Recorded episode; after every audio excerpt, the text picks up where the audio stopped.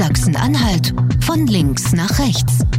Der Politik-Podcast von Radio Brocken und der Mitteldeutschen Zeitung. Big Brother auf Schulhöfen in Sachsen-Anhalt. Zahlreiche Schulen nutzen Kameras zur Überwachung ihres Schulgeländes. Und diesen Wildwuchs, den will jetzt der Datenschutzbeauftragte des Landes unterbinden. Ob man die Kameras braucht, weil so wenig Lehrer da sind, das klären wir hier. Und eigentlich nagen Bundestagsabgeordnete nicht am Hungertuch, denn die Diäten, die sind schon hoch genug. Und trotzdem verdienen sich einige Abgeordnete immer noch etwas nebenher. In Sachsen-Anhalt sieht das ein bisschen anders aus, denn hier sind die Abgeordneten nicht die Spitzenverdiener im Nebenverdienst. Und ob das Ganze nur an der Bescheidenheit der Abgeordneten liegt, darüber diskutieren wir heute bei Sachsen-Anhalt von links nach rechts. So, in dieser Woche kann ich wieder vollständig nach links schauen, denn neben mir äh, ist auch der Hagen Eichler und der Jan Schumann wieder an Bord. Hallo Lars. Wie Hallo der- Lars, moin. Wie war der Urlaub? Ja, gut, danke. Also bist du auch wieder gut erholt mit im politischen Geschäft und hast dich auch so ein bisschen umgeguckt, denn ähm, es gibt ein ganz tagesaktuelles Aufregerthema, was ihr jetzt aktuell im Blatt hattet. Ne? An den Schulen in Sachsen-Anhalt, da spielt man jetzt Big Brother und überwacht die Schüler. Ja, na, jetzt ist gut. Also schon seit ein paar Jahren ist das so. Big Brother, ja, äh, kommt auf die Schule an. Also äh, worum geht's? Es gibt ein paar Schulen im Land, äh, zahlreiche, könnte man sagen, ein paar Dutzend auf jeden Fall. Die nutzen Kameraüberwachung. Warum machen die das? Ähm, die wollen sich vor Einbrüchen schützen, das kann man ja nachvollziehen, ähm, und äh, gegen Vandalismus vorgehen. Das sind so die Kernpunkte. Ähm, da könnte man erstmal sagen, das sind ja Motive, die kann ich ja nachvollziehen. Ähm, das Problem ist dann, wenn die Schulen ähm, das übertreiben und es zu gut meinen mit der, mit der Videoüberwachung und dann gegen Datenschutzregeln verstoßen. Zum Beispiel, ähm, also das äh, eine Sache, die ganz oft passiert ist, ähm, dass, dass sie zum Beispiel zu lange speichern, die Mhm. Filme. Da gibt es Regeln dafür, darf man bloß in der Regel ein paar Tage speichern, dann müssen die gelöscht werden wieder. Die sollen nicht für alle Ewigkeit gebannt sein auf Video. Bei, bei manchen Schulen war das schon sehr, sehr lange, seit ein paar Jahren bekannt. Jetzt gibt es nochmal äh, die Klarstellung vom Datenschutzbeauftragten für das kommende Schu oder für das laufende Schuljahr. Äh, bitte alle Regeln einhalten. Da gibt es nochmal eine Interpretationshilfe äh, der geltenden Gesetze. Genau, da Wo, wo hängt denn das Zeug? Ich meine, ich bin öfters mal in Schulen unterwegs und äh, nutze da auch vielleicht mal eine Toilette. Hängt da jetzt auch eine Kamera? Nee, Toilette nicht. Äh, also nicht, dass ich wüsste zumindest. Nee, das, meistens betrifft es die Höfe. Mhm. Ähm, zum Teil betrifft es auch gar nicht die ganzen Höfe, sondern nur die, die Fahrradstände, weil da, wenn mal ein Fahrrad geklaut äh, wird, ist mir damals auch mal äh, passiert. Halten Äh, die das dann auf Video?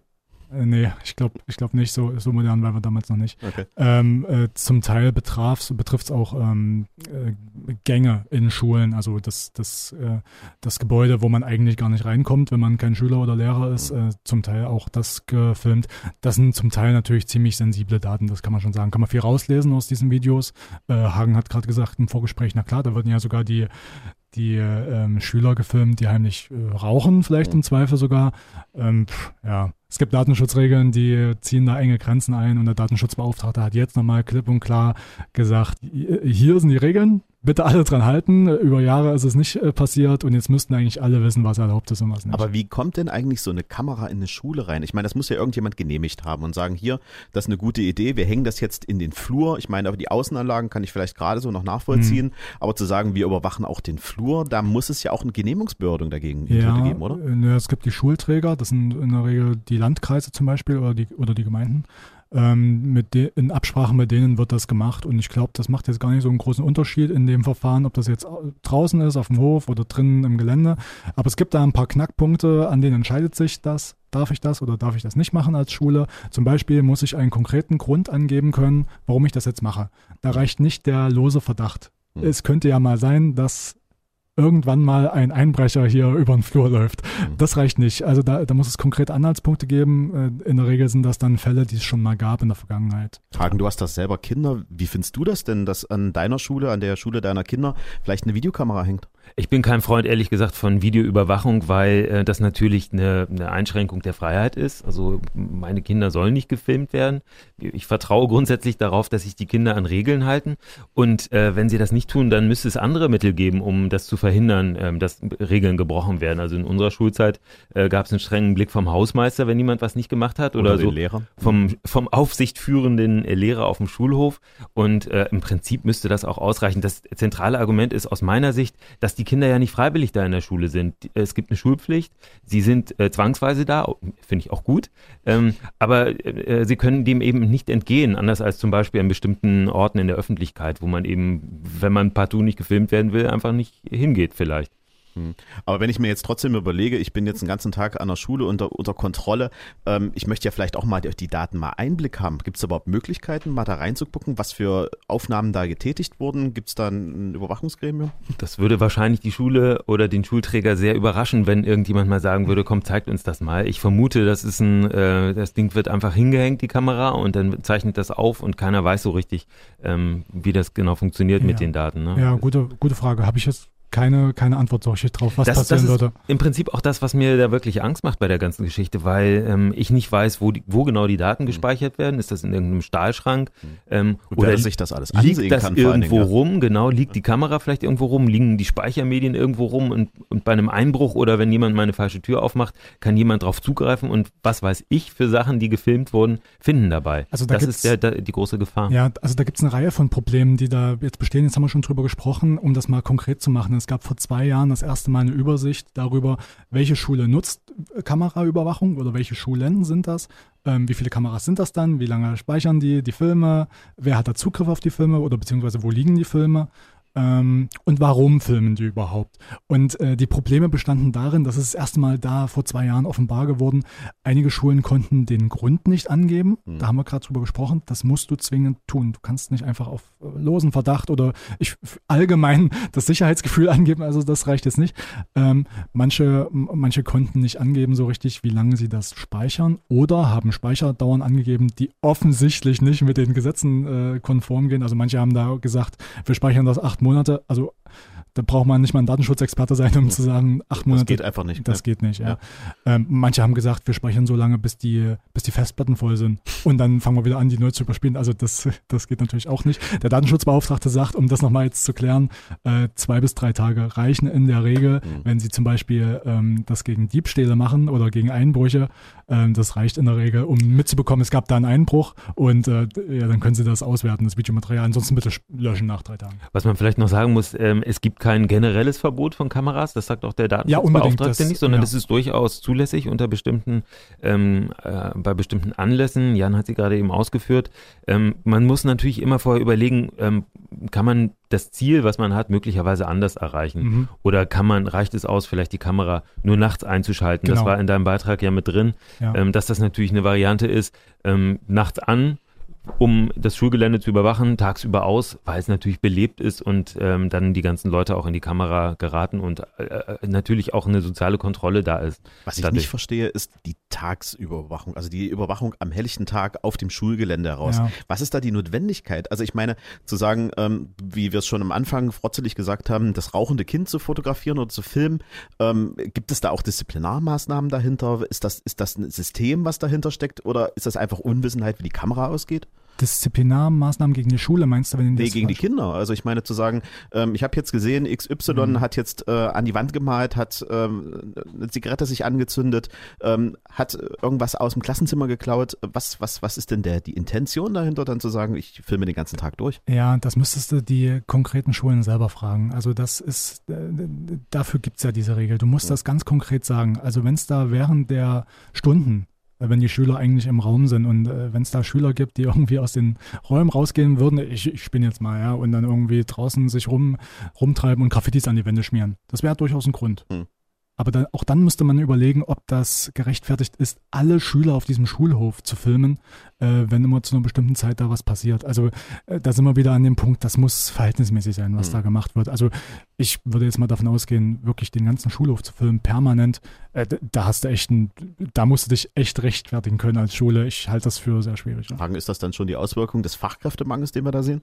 Mhm, Fachkräftemangel bei Lehrern meinst ja, du? Ja, genau. Äh, eigentlich müsste es ja möglich sein, äh, auf dem Schulhof jemanden stehen zu haben, der die Schüler im Blick hat tagsüber. Und ähm, kann ich jetzt nicht sehen. Also so ausgeblutet sind die Schulen nicht, dass niemand mehr da wäre. Aber ich fand ganz interessant, Jan, bei deiner Recherche hast du ja gemerkt, dass auch nicht jeder gern drüber redet. Du hast diese eine mhm. Schule gehabt, die, die, wolltest du ganz gern fragen. Ja. Die Antwort war? Berufsschule in Bitterfeld, die, das ist die best überwachte Schule. Zumindest war das mein letzter Stand, äh, zehn Kameras und die hatten Speicherzeiten bis zu acht Monate.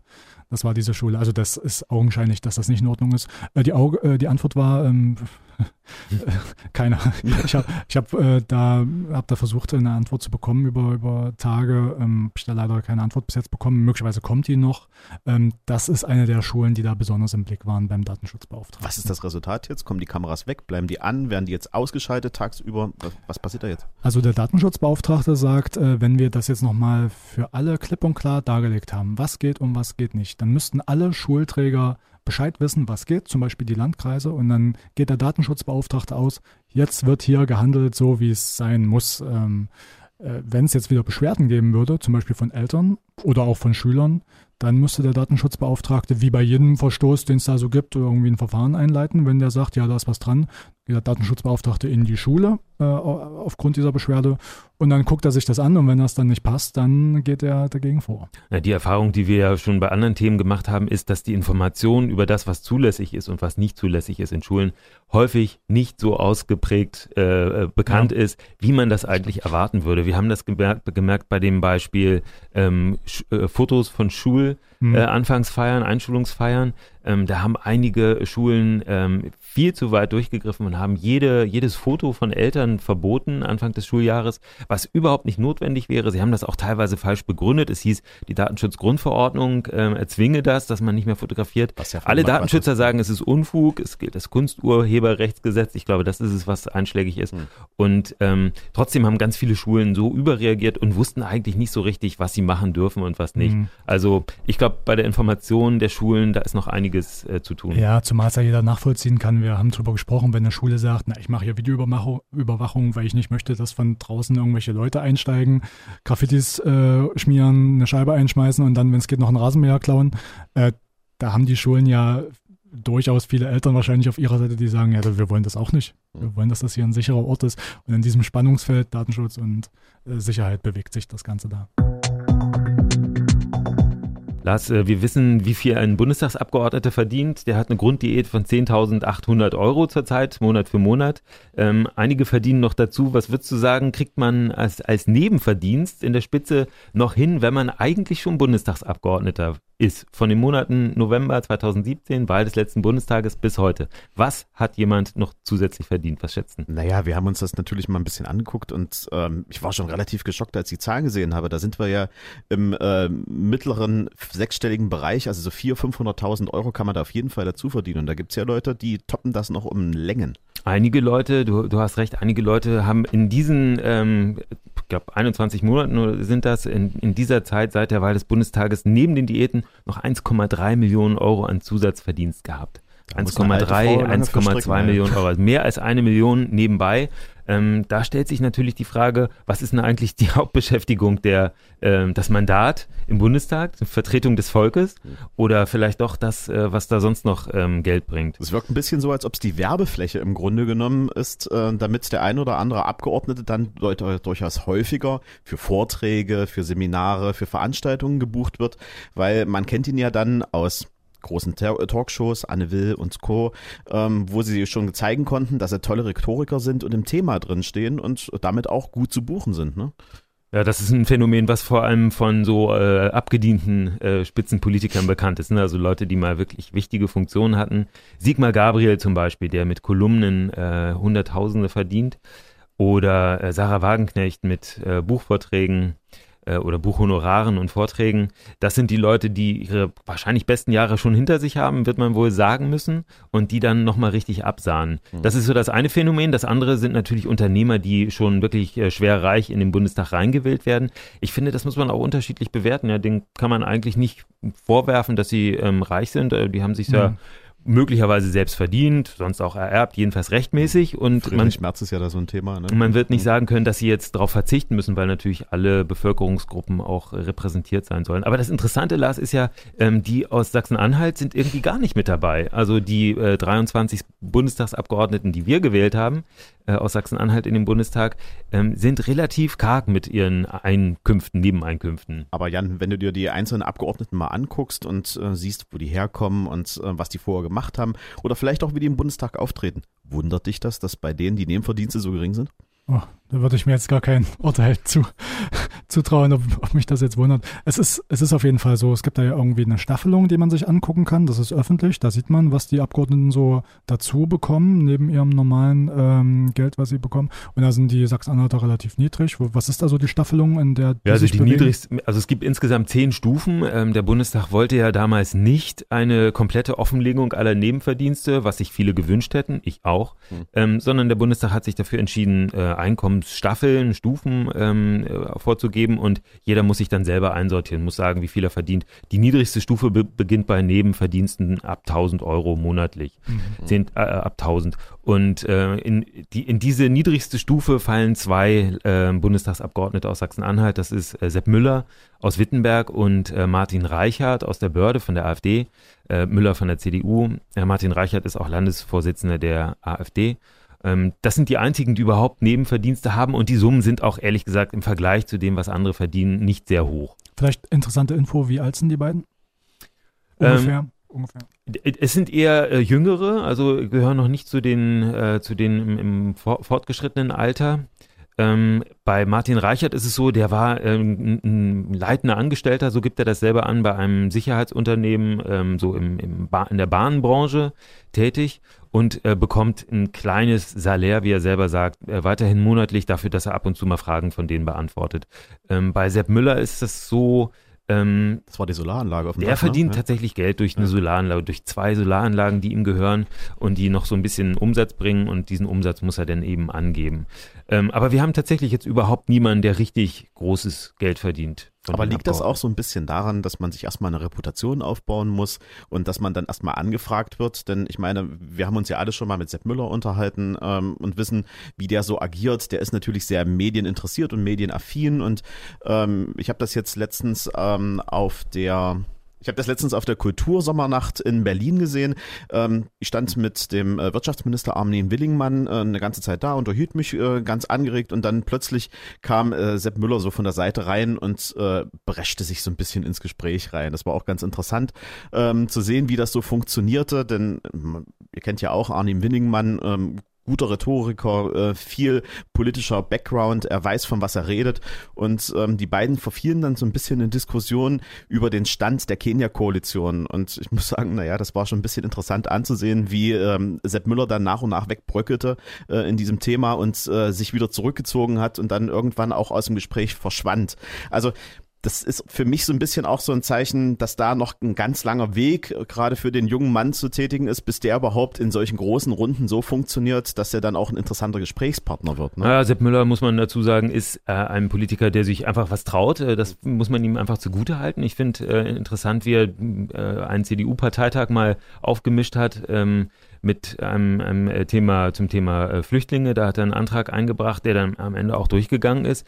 Ähm, also er, er ist einer, der offen was anspricht, aber es sind tatsächlich alle Bundestagsabgeordneten, vielleicht mit einer Ausnahme, die wir jetzt haben äh, aus Sachsen-Anhalt, sind nicht die super bekannten Gesichter. Mhm. Das sind nicht die äh, Schwergewichte. Die eine Ausnahme, die wir haben, das ist einer, der jetzt auch demnächst geht, nämlich Burkhard Lischka, ne, der ähm, Landesvorsitzende der SPD. Jan, du hast ihn oft erlebt, der ist natürlich ein anderes Kaliber. Der, Dem würde man durchaus auch zutrauen, dass er ähm, Geld verdienen könnte nebenbei noch. Ja, absoluter Sicherheitsexperte bundesweit, kann man sagen. Da kennt er auch die Leute gut, äh, sozusagen, die was zu sagen haben bundesweit im Sicherheitsbereich. Ich kann mich erinnern, dass Lischka zum Beispiel mal den früheren BND-Chef nach Magdeburg eingeladen hat, so zu einer öffentlichen Diskussionsrunde. Das war natürlich super interessant für alle. Da schlackern die Ohren, wenn da so ein Geheimdienstchef von früher ein bisschen was erzählt. Geht es um NSA, geht es um äh, Edward Snowden, was weiß ich. Also das ist so die Liga, ähm, die da, die da so zu Gast ist. Bei Lischka könnte man sich das vorstellen, dass das möglicherweise einer ist, der bundesweit ähm, was zu sagen hat, dem man zuhört, äh, wo, wo es was Neues gibt. Aber ansonsten ist das natürlich Sachsen-Anhalt, ist ein kleines Bundesland, eher hier nicht so der Fall. Und dann haben wir ja auch den einen oder anderen Hindler-Bänkler. Ich habe den zum Beispiel bei euch in der Aufzählung gar nicht gesehen. Also wenn ich so an den Manfred Behrens denke beispielsweise, äh, wenn man da mal in die Mediathek des Deutschen Bundestages mal reinguckt und mal einen Überblick verschafft, wie viel Reden der seit 2009 hatte, dann findet man da fünf. Äh, und wenn man da einen Burkhard Lischka beispielsweise. Seit 2009? Als, ja, ja. Ui. ja, ja. Äh, eine Rede ist ähm, fast deckungsgleich, also müsste man vielleicht sogar noch abziehen, also sind es eher vier. Und von daher, ähm, wenn man sich da einen Burkhard Lischka ansieht, ähm, der ja also gefühlt fast wöchentlich im Plenarsaal irgendwie äh, mindestens mit einer Wortmeldung äh, zugegen ist, das sind natürlich ganz andere Kaliber, die da unterwegs sind. Also da hat man die klassischen Hinterbänkler, die auch aus Sachsen-Anhalt kommen und man hat ein, zwei wirkliche Galionsfiguren, die sich dann auch medial präsentieren. Ja, also Hinterbänkler braucht es natürlich, das ist absolut notwendig. Ähm, das Parlament funktioniert ja ähm, so, dass es in den Ausschüssen arbeitet und äh, nicht jeder ist da äh, die Rampensau. Ähm, nach meinem Geschmack dürften es aber mehr sein, mhm. auf jeden Fall, das muss man sagen. Also natürlich wünscht man sich, dass äh, auch kluge Köpfe aus Sachsen-Anhalt abends in der Tagesschau auftauchen und die Lage der Welt analysieren. Lischka war so einer. Ende des Monats tritt er zurück. Seine letzte Rede hat er im Bundestag schon gehalten.